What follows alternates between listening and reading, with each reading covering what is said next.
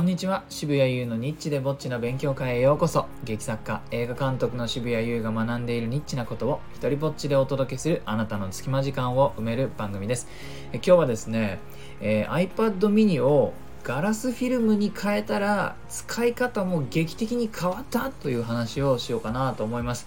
もうね、あの iPad とかそこら辺のことをね知らない方にはちょっとなんじゃらほいっていうねガラスフィルムなんだよって。思うかもしれないんですけれどもあの iPad っていうねああいうその何ていうんですかあれは。あタブレット端末って言われるやつですね、えーそれのねあの表面をこう守るために、まあ、いろんな種類のこうフィルムと呼ばれるものが、まあ、売ってるわけなんですね、えーそれを最近変えたんですけども変えたらですね使い方も変わったという、えーお話なんです、まあ、何しろですね I- iPad っていうのもうすぐ多機能なんですよね。で多機能なものを手に入れるとじゃあ人間どうなるかというとですねこう欲張っちゃうんだな。少なくとも私というねシンプルなこうものをこう手に取った時になんかもうものすごくワクワクしてしまうようなシンプルな人間ほどちょっと欲張ってしまうね、えー手書きのメモも取れるよと。動画も見れるよ。これ電子書籍も読めるよ。えーそれとかねイラストレーターさんはこれで絵も描いてるよみたいなね。あじゃあ俺絵コンテもこれで描けるなとかこうあれもこれもできると言われれば、えー私あれもこれもやりたいと思ってしまうわけですね。もうやりたいことが多い人間にとってはこういうのはねあのプラスな道具なんだけれども、まあ、罠という罠も多い。ねえーそれなんで、まあ、さこれはあのじゃあなんでねガラスフィルムにたどり着いたかっていうのはそのそれをちょっと理解していただくには私のスタート地点というかねこれ最初どういうふうに使おうか思ってたっていうところからねちょちょっとだけ簡単に話をさせてもらえると嬉しいんですけれども、まあ最初はですね純正のスマートフォリオというカバーを買ったわけです。こうね、あの蓋がついていて、えーだけれどもこうペンを Apple Pencil っていうねあの画面に書くためのあのペンがあるんですけれどもスタイラスペンがあるんですけれどもこれがですね横にその磁石でくっつくんですがこれがまあよく落ちるんですね。カバンの中にそのまま入れようもんならペンがそのままカバンの中にこう落ちてしまって次 iPad 出す時にはペンも探さなくちゃ、まあ、いけないと。なんで純正のスマートフォリオをましばらく使ってみたしそのフィット感は一番やっぱ純正なだけあってピタッてはまるんですがこれちょっと友人が使っていたねこうペンを包む蓋がついているその蓋の部分になんかペロンっていうのがついててでそれが磁石でね反対側にこうパチンってなるようになっててそのところにペンがその挟む挟むことができるっていうね、えーそれをちょっと今度買ってみたんです。こっちはすごい安かったんでね。ところがね素材に高級感があまりなくてなんていうのかな。このすごく見た目がかっこいい iPad の見た目のほとんど9割を封印してしまう感じ。そのワクワク感ものすごい減るなと。それからそのペンにね僕はちょっとこう持ちやすくするためにあのグリップをつけているんですね。そうすると蓋の閉まり方がなんかぐにゃってなっちゃって美しくない。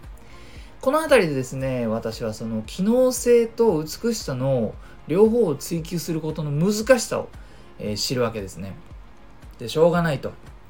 もうちょっと美しさ私は諦めてですね。機能性の方にもうちょっと振ってみようと思って今度こうケースにペンが丸ごと収まるタイプのあるがあるんですけども、えーそれを買ってですね。で、えー裏にマジェックススタンドっていうねなんかこうカチカチカチカチカチっていう風にしてこ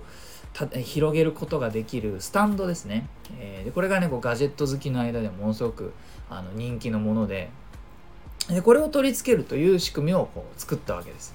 えだけどねこれの難点はですねペンのペンがそのケースに収まるってことはその分だけ、えー横幅が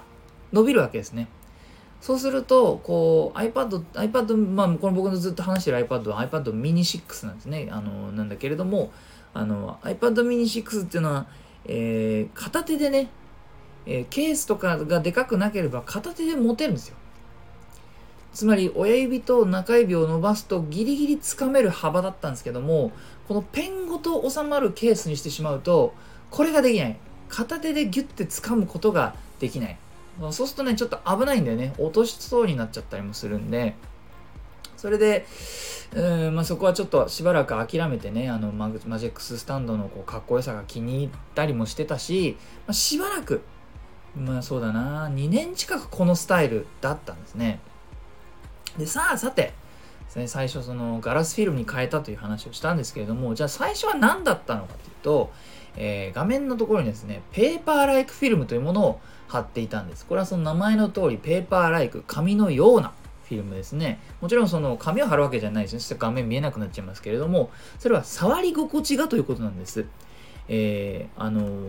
ー、iPad に物を書く人というのはなるべくこの書き心地がですねそのガラスの画面だとちょっとツルツルしすぎちゃうから書くのが難しいっていう人が結構いてそういう人たちのためにこの紙のような書き心地になるだけれども画面を見ることができるフィルムというものが存在していて、まあ、書き心地がですね限りなく紙の上にペンを走らせているような風になるというフィルムがあるわけです。で、最初はですね、僕これができること自体が、あの、楽しくてですね、iPad でも手書きメモとか、あの、なんやら書いてたんですけども、途中でですね、あることに気づくわけです。そのあることとは、僕、そもそも手書きはあまりしないんですよ。手書きしない。手書きあんまできない。ガビーンですよ、これ。えー、僕はですね実はあの日本の学校に通ったことがないというバックグラウンドもあってまず漢字の手書きがほぼできないんですね、えー、書けるのは自分の名前と住所くらいでそれもですねちょっと人様にお見せするには恥ずかしいぐらい下手な。住所に至ってはちょっと時間が経つと記憶がぼやけてきて見ながらじゃないと書けない時もあるくらいえっ、ー、と東京都の唐と今日のなんか田んぼみたいなのが入ってるのは唐だっけ今日だっけみたいな風になる時もあるし都の方に至ってはあの、右側の耳みたいな形してるやつがなんかいつまでたってもうまく書けないし もうひどいんですね。えー、なんなら、まあ、これちょっと告白しますけれども奥さんの名前も漢字で書けるどうかちょっと書けるかどうかちょっと怪しい。ね、えー、それくらい練習しろよと。なんでその発想すらないんだよっていうぐらい、それぐらい手書きをしないんですよね。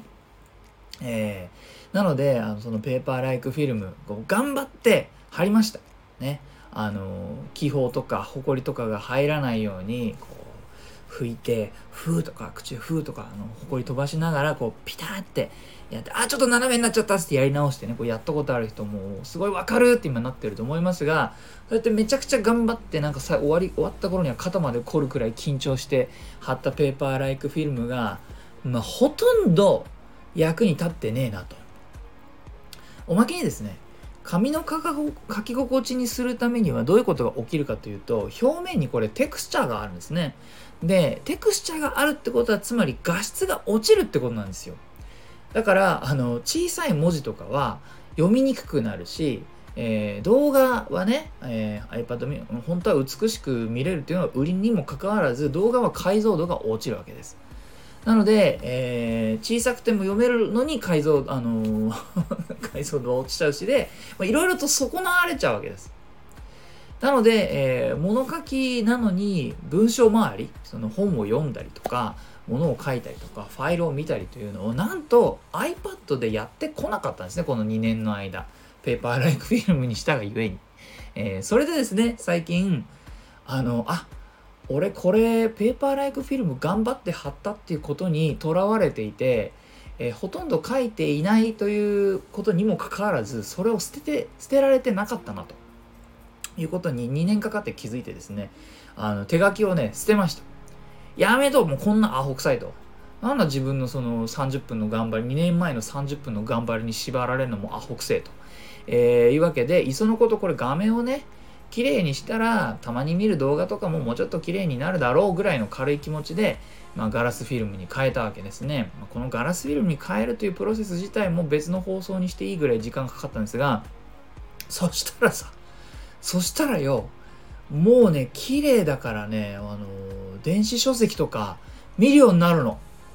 あの、美しいっていうだけで人間それ触りたくなって宝石みたいなもんだね。美しいから見たいみたいな気持ちが湧いてきて、今までね、ほとんど iPad で Kindle なんか開いたことなかったんですが、あの、綺麗で読みやすいし、なんならなんかこう長押しするとですね、ハイライトする機能だったり、コピーする機能だったり、えー、とそこにメモを取る機能だったりとかがありそれをまとめて一覧できるページとかもあったりしていやすっごい便利なんですね。それからその、まあ、いろんなファイル扱うんですけれども、まあ、あの英語演技を教えてたりとか、まあ、そういったところでこうファイルを開く時も今までわざわざ印刷してたのがあのまあなんでかというと iPad だとそのペーパーライクフィルムを買った状態だとちょっと文字を拡大しないと自分で指でね少し拡大しないと読みづらかったんですけども拡大しないでももう全然ツルツル読めるもんですからあもうこれでいいやってなってででね気づくわけですねあこんなに読みやすいし触りたいってことならちょっと執筆もこれでできないかと。えー、いうわけで普段あの Mac のね PC の方で使ってるスクリブナーというソフトを iPad の方でもねあの使えるソフトウェアがあるんでそっちにちょっとダウンロードしてみて、えー、でしかもこう同期ができるわけですねその Mac の方と iPad の方とで同じファイルが開けるのでそれでやってるんですけれどもねまあガラスフィルムに変えただけで自分の行動がここまで、変わるとは思わなかったですね。なので、まあ、ポイントをまとめると、まあ、2年くらい経ってようやく用途がはっきりしてきたっていうこともあるんですが、その、何て言うんですかね、全部をやろうとするのを捨てる。全部をやりたいという思いを、に対して、まあ、決断をするということですね。だから範囲を狭くしたことで、え自由になり、自由になった結果、あのその便利な使い方だけたくさんするようになったと。なんかねこれはちょっとその選択に関する何かを物事を選ぶということに関してちょっと重要なレッスンが入ってる気がするので、えー、よかったら参考にしてみてください、えー、いいなと思ったらハートマークをタップしたりフォローしてください。Twitter もやってるのでよかったらそちらもチェックしてください。このスタイフでも自由に使える使用許可と上演料不要の日本初の一人芝居コレクションモノローグ集アナそして第2弾となる狭間は Amazon で好評発売中です。また生きる力をテーマにした僕の玉集、えー、底なし子の大冒険狼少年立花も大型書店や Amazon で取り扱っています。サイン本はオンラインショップ渋々屋をチェックしてください。すべての詳細は概要欄にまとめてあります。ではでは、渋谷優でした。